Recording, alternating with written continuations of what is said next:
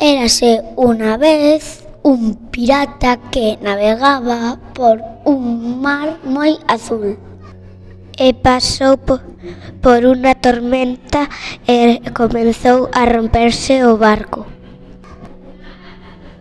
O pirata fundiuse e logo apareceu tumbado na area.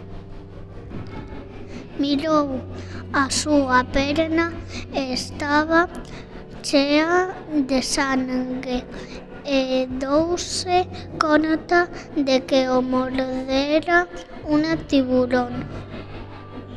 Pensou en ir a un hospital, pero deuse conta de que o podían arrestar por ser pirata. Decidiu mollar a perna na auga do mar para ver se melloraba.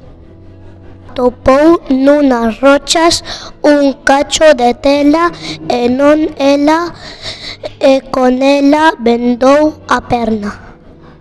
Nos días seguintes o pirata buscou materiais para construir un novo barco.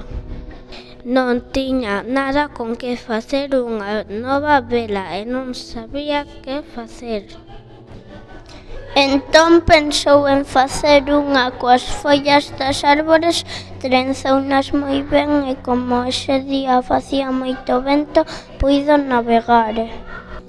Atopou outro barco pirata e decidiu abordarlo para quedarse cos seus tesouros.